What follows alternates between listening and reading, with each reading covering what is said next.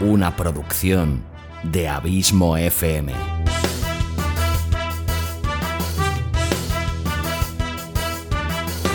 ¿Quieres disfrutar de tu tiempo libre escuchando grandes historias, audiolibros y relatos? Un podcast literalmente literario.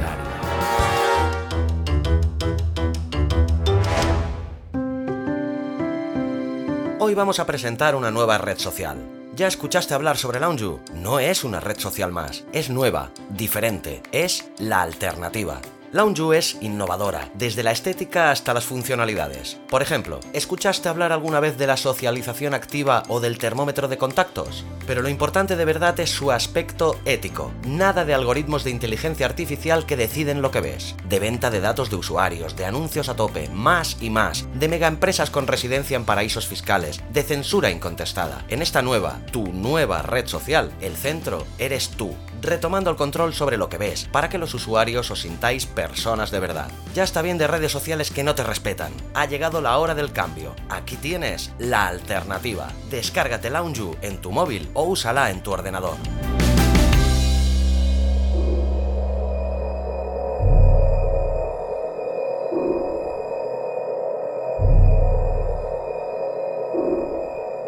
Y tras esta historia, que ojalá hubiese sido de ficción, pero que ha sido real, vamos a la ficción.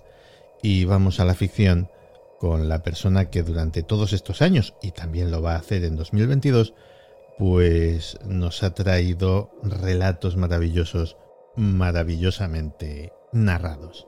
Él es Xavi Villanueva. Xavi, bienvenido a Días Extraños en 2022. Pues bien hallado como siempre, Santi, encantadísimo, halagado por tus palabras.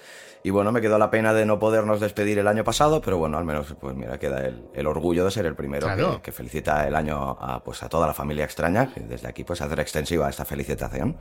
Los últimos serán los primeros, dicen. Pues mira, ¿ves? no pudimos grabar por cosas la semana pasada, pues esta ya te hace el primero de, este año. Mira, no hay mal que por bien no venga. En fin, ¿cómo se presenta el año literario? Tenemos, tenemos material para terminar la temporada, ¿no? Y, para dos temporadas más, pero sí. Caramba. material hay, que hay de sobra y sigue llegando semana tras semana, siguen llegando nuevos relatos.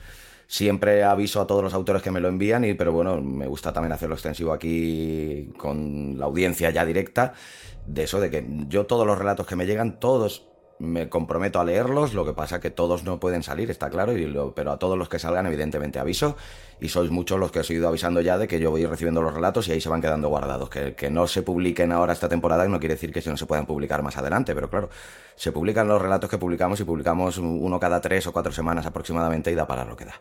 Pues oye, ¿y para qué nos ha dado esta semana? ¿Qué es lo que nos ofreces? Pues esta semana tenemos a Esther Pina. Esther Pina. Es, eh, nació en IBI, en Alicante, en 1981, es licenciada en Publicidad y Relaciones Públicas por la Universidad de Alicante y magíster en Comunicación Integral por la Complutense de Madrid. Eh, en la actualidad está afincada en Londres, donde desarrolla tanto proyectos personales como familiares. Y hace ya un tiempo pues, que se puso en contacto conmigo vía mail pues lo mismo para hacerme extensivo su arte, para comunicarme que le haría ilusión enviar un relato y que le, haría mucha gracia hacerme un regalo, que es eh, el libro que tenía publicado, y enviármelo personalmente, lo cual hizo y lo cual le quiero agradecer aquí en antena. Muchas gracias Esther. Además acompañado de una muy bonita dedicatoria que pues motiva muchísimo y se agradece, ciertamente. Además es un, libro que está muy bien editado y muy bien publicado y también por eso lo quería traértelo aquí, hablar de una editorial que creo que está haciendo un trabajo muy importante por salvaguardar la literatura de los menos favorecidos a nivel de, conocimiento popular, ¿no? Y es la editorial Círculo Rojo. Ah, sí. pues si la conoces ya sabrás de lo que te hablo y la verdad que, bueno, por autores que conozco que han trabajado con ellos, están todos muy, muy, muy contentos, hacen un trabajo fantástico y la verdad que la encuadernación y el, trabajo editorial que hacen es fantástico. Es fantástico y además ahí está un gran amigo, Alberto Cerezuela, mm, dirigiendo ese, ese proyecto. Bueno, pues el libro este... Perdona que te corte, el libro que ya al final, al menos también hacerle un poquito de publicidad, que lo tengo aquí en las manos, se llama Títeres entre papeles. Y eso, pues, eh, un libro muy interesante de relatos cortos en el que la verdad Esther pues ha dado mm, mucho de sí en unas historias muy variopintas, entre ligadas en todas ellas con una narración alternativa tipo documental, que la verdad que desde aquí lo recomiendo, tanto el libro como la editorial de Círculo Rojo, Títeres entre papeles de Esther Pina. Y parece ser por lo que me cuentas que el relato de esta semana es otra vez de temática circense. ¿Qué te ha dado a ti últimamente con el circo? No es que me haya dado, es que bueno, voy seleccionando, ya te digo, los relatos más o menos a medida que me van llegando, los tengo archivados por orden de que los voy recibiendo y hubo una época en la que parece ser que coincidieron dos relatos de gran calidad, que hombre, si no tuvieran calidad no los traería, que, que precisamente son de autoras femeninas y precisamente con el tema circense de, de trasfondo. Y bueno, pues mira, si os da la casualidad, la semana pasada reivindicábamos el mundo circense, pues volvemos a reivindicarlo. Y, y es con un relato que se llama La Cirque de la Nuit. ¡Ay, qué bonito! Y, sí. Y es un relato fantástico y misterioso, nuevamente relacionado, como decimos, con el mundo del circo, aunque en esta ocasión, pues con un tono bastante diferente, bastante más oscuro que en el anterior relato de Virtudes Torres, y en el cual, pues intentaré explicar brevemente la historia sin anticipar demasiado, pues hay una persona que recibe una citación para un misterioso puesto de trabajo, evidentemente relacionado con el circo que ha llegado recientemente a la ciudad, y al acudir a dicha cita, Priscila, que es nuestra protagonista, es recibida por unos personajes muy peculiares que le hacen firmar un contrato más peculiar aún si cabe, y a partir de ahí las sorpresas y misterios se van sucediendo uno tras otro, pero que es mejor que lo descubramos escuchando el relato, creo yo. Pues nada, vámonos otra vez, vámonos otra vez al circo y vamos a ver qué nos ofrece este Cirque de la Nuit, que esto en francés suena como bastante mejor, aunque mi francés es completamente macarrónico, pero bueno, esa es otra historia. Xavi, feliz 2022 y que sean muchos los años que sigas trayéndonos estos relatos. Muchísimas gracias, también muchísimas felicidades para ti, te deseo un gran año, a ti, a toda la familia extraña, y sabéis que es un inmenso placer para mí acompañaros cada vez que me presento aquí.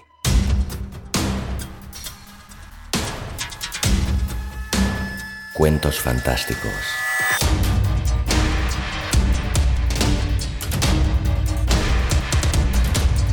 Una producción de Abismo FM.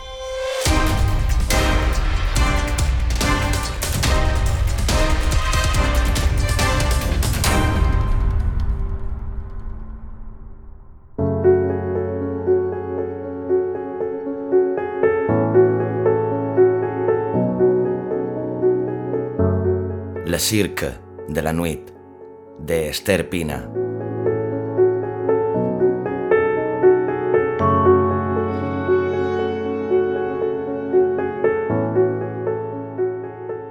Hojarasca seca, viento sonoro y mi móvil apagado en el bolsillo presagiaban una espera tranquila y paciente.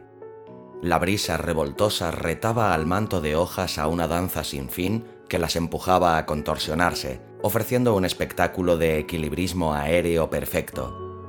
Una bolsa proveniente de la nada se presentó al improvisado casting circense como la nueva estrella escapista de nuestra parada de autobús.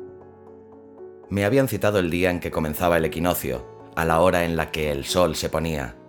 El jefe de pista amaba el tradicionalismo, fue claro en su carta. Para aceptar el trabajo debía prescindir de cualquier aparato de comunicación personal. La bolsa cayó en un golpe seco, víctima del apasionamiento sin compasión de las hojas que fueron desplomándose de una en una sobre ella. He aquí el acto final tras haber superado el desafío funambulista, mitigando la tensión acumulada entre los espectadores. Mirando hacia el frente me sorprendí al descubrir una caravana de camiones y animales que había aparcado allí de forma silenciosa. La primera de las roulottes hacía señales intermitentes. Supuse que debía dirigirme a ella y subir. La puerta del compartimento trasero se abrió automáticamente y mientras mis ojos reconocían la nueva estancia se cerró de un portazo, al tiempo que el vehículo reemprendía su marcha. De repente me espanté al sentir por detrás una presencia súbita. Era una mujer castaña, de cabello largo hasta la cintura recogido en una trenza, con un look singular de cowboy del viejo oeste. Priscila, encantada. Soy la señora Oakley, la jefe de pista y dueña de este circo. Nuestro periplo empieza aquí. Se detuvo y tragó saliva. Hablaba con un extraño acento. Acompañarnos significa integrarse en nuestro circo y trabajar en lo que yo misma le solicite. Esta es una campaña especial en nuestra carrera y requiero sus servicios para que trate los temas administrativos y legales. Usted llevará a cabo su cometido sin más menesteres. Cuando termine esta empresa la devolveré a este mismo punto y seguirá su propio camino. Signe este acuerdo. Nos veremos pronto.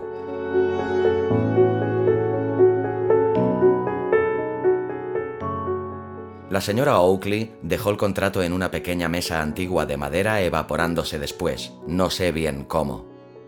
Por mi parte firmé rápido, aunque me llamó la atención la rúbrica con que se sellaba a pie de página. Cirque de la Nuit. Era el mismo logotipo que me había llevado hasta este circo a través de un portal web de empleo. Era raro e incoherente. Ella y el identificativo parecían traídos del lejano oeste, sin embargo los había encontrado en un anuncio en Internet. Resolvería más tarde este misterio. Por lo pronto me había sobrevenido un sueño terrible que solo me capacitaba para dormir largamente. ¡Socorro! Me desperté sudorosa, tumbada en un sofá cama de la caravana al que no recordaba cómo había llegado. Cerraba un sueño perturbador en el que huía de un fusil animado que se apresuraba a disparar hacia mis piernas, obligándome a correr sin parar. Un vaso de leche, todavía humeante, me esperaba en la mesita, pero no había nadie alrededor para poderle agradecer el gesto. Al cabo de unos días de viaje, me acostumbré a que esta sería la forma de relacionarme con mis compañeros de ruta.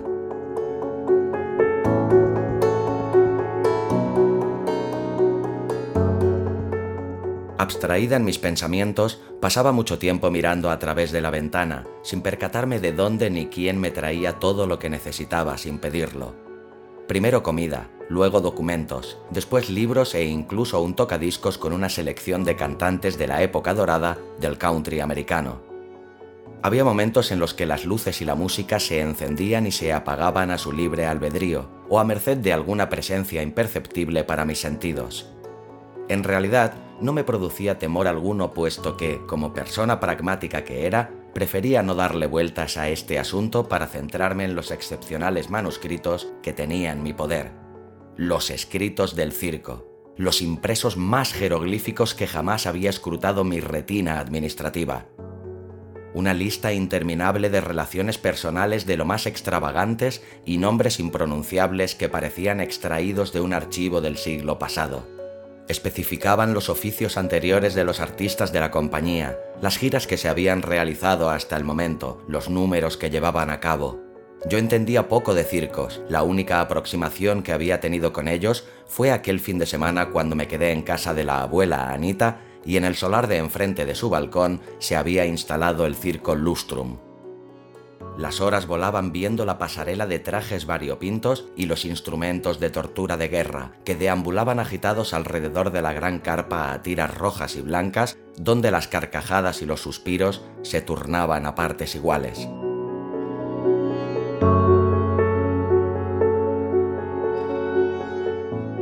Recuerdo el escalofrío que recorrió mi cuerpo al ver cómo sacaban por la puerta trasera una caja en forma rectangular partida en dos, arrastrada por una estructura de ruedas. La llevaban entre dos forzudos conducidos por un señor con sombrero de copa y cadenas en los tobillos. Dios, ¿de dónde había salido ese gato negro? Me acababa de arañar en la cara. La ventana estaba abierta, probablemente se coló por ahí ya que el vagón había parado. ¿Dónde nos encontrábamos? Cogí un taburete que había escondido debajo de la mesa y me aupé en él para escudriñar desde el pequeño mirador si ya habíamos llegado a nuestro destino, que en realidad ni siquiera me habían contado cuál era. Negro. Solo se disipaba desde la ventanilla el color negro de la profundidad del azabache, de una noche cerrada como un pozo, sin estrellas y casi sin aire. Ipso facto me mareé. Ansiaba respirar, pero el aire se había vuelto denso, me pesaba, me oprimía y me estaba ahogando. Me asfixiaba literalmente e intentaba gritar, pero mi voz no salía. Trataba inútilmente de golpear a la ventana, a las paredes, a la mesa y a cualquier superficie que encontraba a mi paso. Anhelaba que se produjera otra de las apariciones divinas y se abriera ante mí un balón de oxígeno, o mejor, la propia puerta.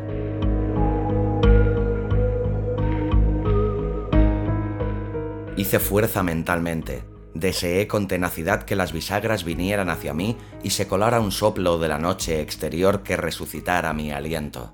Y sucedió. La puerta de la roulotte se abrió ampliamente apareciendo enfrente mío la figura de un hombre con una enorme sonrisa, demasiado sosegado dadas mis circunstancias. Aún aturdida me arrastré como un reptil y bajé los dos escalones hasta caer en un suelo arenoso, mis brazos se hundieron en la fría arena apresurándome a zafarme de ella, aterrada por la idea de que mi cuerpo pudiera enterrarse en la gélida tierra. El señor continuaba mirándome impasible. Ahora veía que su maquillaje dibujaba un rostro de payaso clásico, simpático, probablemente afable en su número con niños y elefantes. No obstante, su mirada me enervó.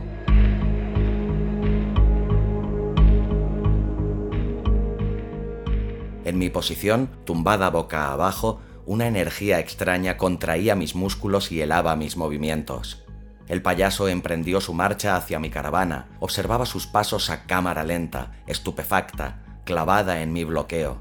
A escasos centímetros de mi cabeza flexionó sus piernas y colocó su rostro junto al mío.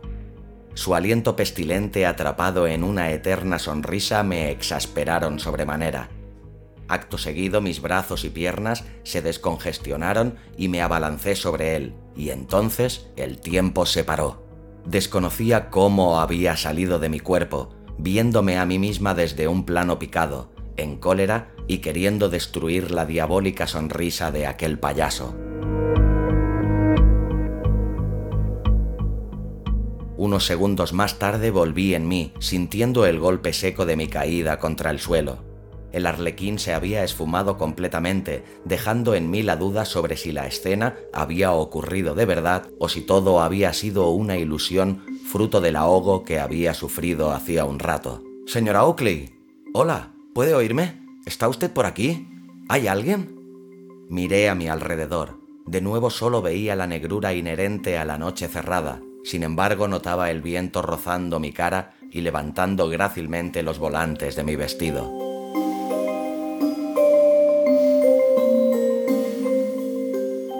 Me moví hacia un lado y hacia otro, corriendo ahora en círculos, después en zigzag, más tarde en eses, sin conseguir ver, tocar u oír nada. Al cabo de un rato desistí y me quedé sentada, prometiéndome a mí misma no cerrar los ojos hasta poder ver el primer rayo de luz de la mañana.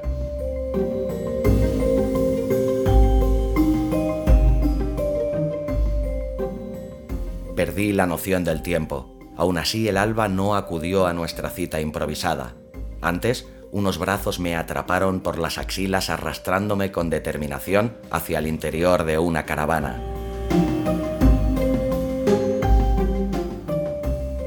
Mis ojos tardaron unos segundos en habituarse al modo visión. Una vez la imagen se hizo nítida, visualicé una taza de té que se dirigía hacia mi boca y que mi mano derecha rechazó, creando un gran estruendo al hacerse añicos contra el suelo. Eso no ha sido muy amable por su parte, señorita Bedler. La voz que escuché pertenecía a un hombre alto, corpulento, sentado frente a mí en actitud soberana, que hablaba mientras montaba con sus manos un rompecabezas mecánico. Señorita, preste mucha atención a lo que voy a decir. No quiero que me descubran aquí con usted. Debe desconfiar de la señora Oakley. Sus pretensiones respecto a este circo son maquiavélicas. Ella quiere acabar con todos nosotros. Una última actuación sería su gran oportunidad. Lo tiene todo pensado y usted es parte de su plan. La necesita para desactivar la palanca. ¿Qué palanca? ¿A qué se refiere? ¿Nos conocemos, señor? Soy el señor Houdini pero ahora tiene que marcharse. Vamos. ¿Quién es usted? ¿Por qué lleva esas cadenas? ¿Qué me intenta decir? El individuo me cogió del brazo sacándome de su vehículo y ocasionándome una enorme intranquilidad que acabé por olvidar un minuto después por varias razones. Primera, para mi sorpresa ya era de día y segunda, el circo estaba completamente montado. ¡Qué maravilla! Una enorme carpa a rayas rojas y blancas engalanaba el paisaje. El acceso por donde entraban los pasantes circenses se encontraba en el lateral izquierdo donde me dirigí atraída por tanta vida. ¿Dónde se habían escondido estas señoritas cubiertas en plumajes, las trompetas, los perritos, los trapecistas, los caballos? En medio de su ajetreo me colé en el interior del anfiteatro sin que nadie pareciera extrañarse por mi presencia. Ensayaban el número de una gimnasta que realizaba acrobacias aéreas mientras algunos jóvenes colocaban una cama elástica abajo. Alcé la vista y la carpa medía mucho más de lo que me había parecido afuera, Calculaba unos 25 metros desde las butacas hasta el columpio de la equilibrista. Al fondo, a la derecha, un hombre cubierto con cadenas se contorsionaba multidireccionalmente para lograr librarse. A la izquierda me pareció ver al payaso diabólico con el que la noche anterior me había cruzado.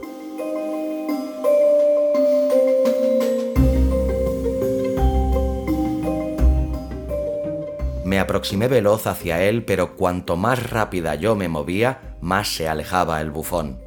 Troté en un intento de aventajarle, aún así seguí percibiendo que él se distanciaba en un trayecto que se ensanchaba más y más.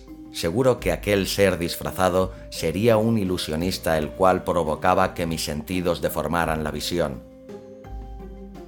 Cambié el ritmo de mi paso y caminé sigilosa de puntillas, aguantando mi aliento para confundir a mi vigía, y de repente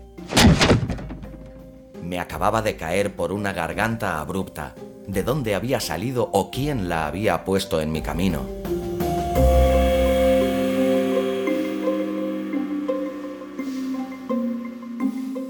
El pasaje desembocó en un laberinto de espejos. Me di cuenta al instante no era la primera vez que atravesaba a uno de ellos. Cuando era adolescente, pagué por divertirme en esta atracción con unas amigas y terminamos buscando despavoridas la salida, angustiadas al ser perseguidas por unas atroces representaciones que se habían reflejado en los cristales. Eran imágenes reales de nosotras mismas huyendo de nuestra muerte, que se mostraba difuminada a lo largo de aquella pasarela. Estaba atrapada. Ya conocía este camino. Era mi segunda vuelta. Encontraría primero el vidrio oblicuo acompañado por el diagonal, traspasaría el túnel caleidoscópico y el paredón de los espejos cortos. Después pasaría por una última fila de unas lunas que amputaban los dedos de los pies, de forma que fueran incapaces de adherirse a ninguna superficie y resbalaran a cada avance que tuviesen que escapar en una persecución.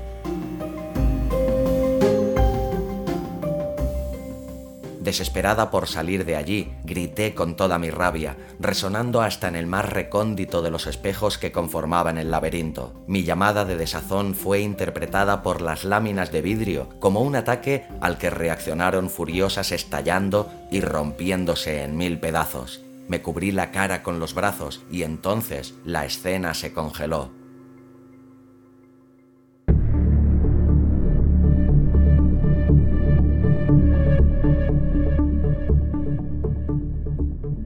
Los añicos quedaron suspendidos en el aire formando una espectacular capa acristalada que se perdía en el horizonte de mi perspectiva, justo en el punto donde atisbé a la señora Oakley, quien caminaba erguida, pisando cada uno de los trozos con el tacón de sus zapatos, causando un gran estruendo al quebrarlos a su paso con una furia incontenible.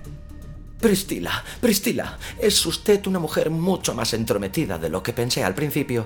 No me gusta que sea tan curiosa ni que ande merodeando a sus anchas por mi circo. Eso no aparece en su contrato. Le agradecería que se ciñera a arreglar mis papeles y asignarlos a la mayor brevedad posible mientras yo me encargo de mi espectáculo. No tenemos mucho tiempo. Cuando termine la función de esta noche desmontaremos y la devolveremos a su vida ordinaria.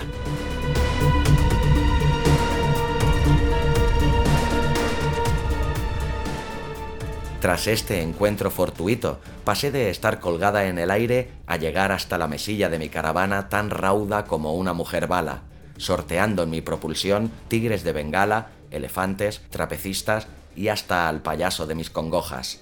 Mi cuerpo alcanzó una velocidad tal que mis hombros, brazos y cuello quedaron engarrotados. Luchando contra mi rigidez, me empeñé en retomar los documentos sobre los que debía trabajar para la señora Oakley. Tenía que averiguar quién era ella y el señor Houdini.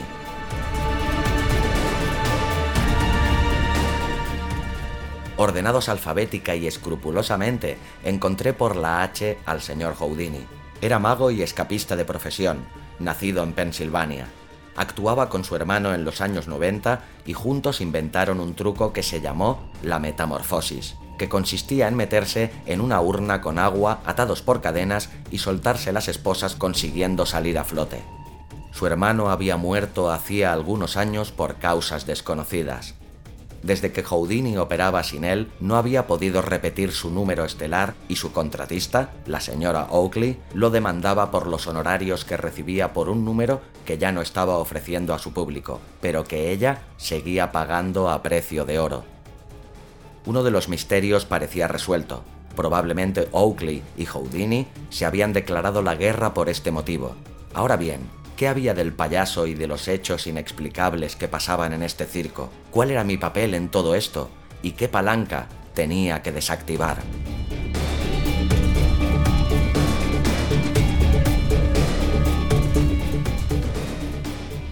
Atención, señoras y señores, el Cirque de la Nuit tiene el placer de presentarles un espectáculo único que ofreceremos esta noche para ustedes. Un aplauso para este público de Ohio que nos vio nacer y ahora nos verá morir. Un apoteósico adiós para una apoteósica ciudad. Estas palabras con eco provenían de la lejanía y sonaron en la roulotte que distaba de la carpa unos 20 metros. Una sensación de desasosiego me envolvió otra vez, impidiéndome la concentración en los papeles que la gobernanta me apresuraba a firmar. Intuía que pronto llegaría un acontecimiento importante.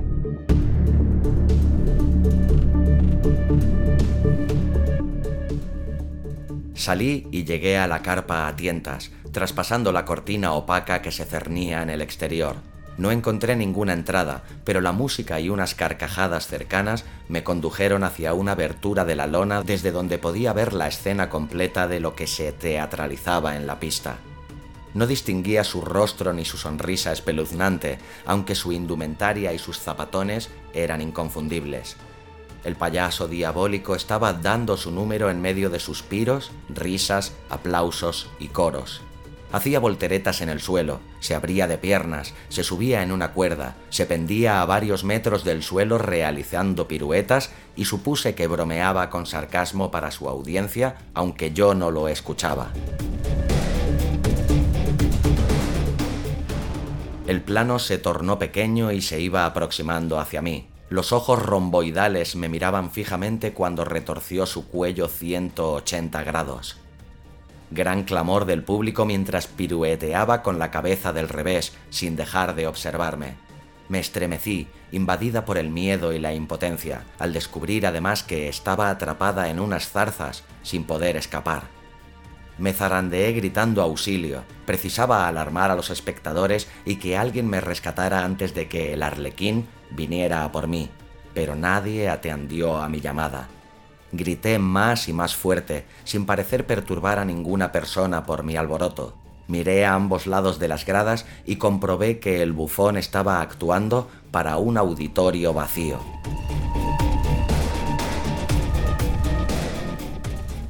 Pero no era posible. Yo juraría que había escuchado carcajadas y palmadas unos minutos antes. Había sido real conseguí finalmente desenredarme de los matorrales y comencé a correr, pero entonces me caí al vacío.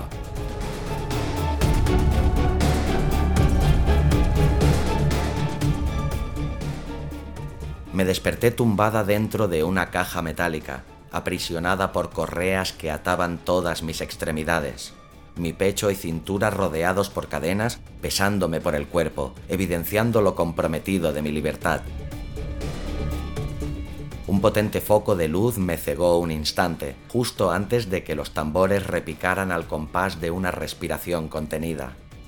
Intenté incorporarme en vano cuando me inquietó un quejido que procedía desde el lugar del eco que ya me era familiar.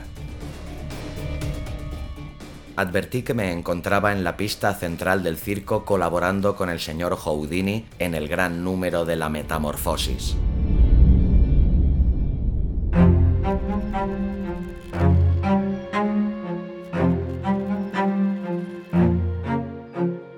Sería la clausura magistral de la noche, despidiendo a los espectadores entre saludos, reverencias, dos mitades de un cuerpo en sendas mitades de caja y un río de agua desbordándose por doquier. Temblaba, sudaba y forcejeaba. Supliqué por mi vida y por salir de aquella especie de ataúd, pero el mago escapista no consideraba mis lloros. La suerte se puso de mi parte en la forma de la señora Oakley, que entró en escena apuntando con un rifle al mago.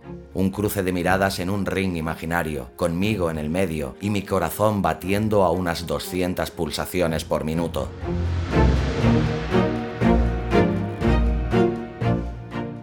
El ilusionista levantó las manos, cerró los ojos. El gran foco de luz se apagó para dar paso a la proyección de una película en blanco y negro que se representaba a lo largo y ancho del cuadrilátero. En ella aparecía la señora Oakley con la misma escopeta con la que estaba amenazando en ese momento a su contrincante. La sujetaba a modo de bastón, apoyada por la culata en el suelo, satisfechas ambas por el atino que habían tenido quitando del medio al mayor de los hermanos norteamericanos, quien había hechizado el circo para que fuera inmortal. Eric, como así se llamaba, inventó la palanca de la eternidad para el circo, que llevaba activada más de dos siglos. Desde entonces no habían podido parar de actuar. Giras y más giras alrededor del planeta, con artistas cada vez más excéntricos, trucos más estrambóticos y un escenario que cobraba vida por sí solo. Todo era cada vez más irreal, pero también más tedioso, y Anna, la hábil dama pistolera y la dueña, no pudo contener el odio hacia Eric al haberlos condenado a esta eternidad, y acabó matándolo.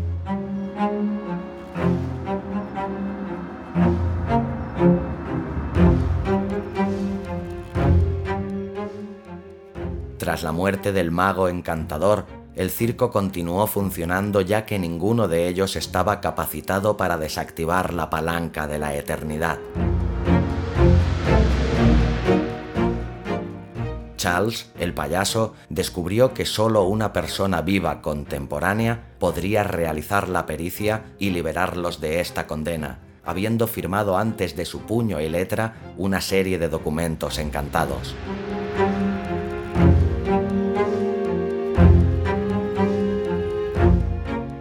Pero ¿por qué yo? ¿Por qué me habían elegido?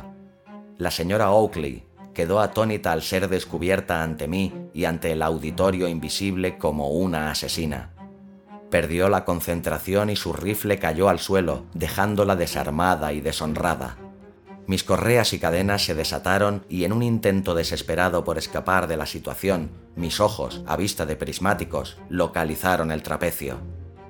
Sería una hazaña atraparlo y fugarme a la manera acróbata, pero confiaba en que el circo me dotaría de su magia. Mis pasos se alargaron alcanzando el columpio y acto seguido una fuerza centrípeta me lanzó hacia la gran palanca embrujada. En mi propulsión oteé una leyenda que rezaba en la barra central, para Pristila, bisnieta legítima de E y A.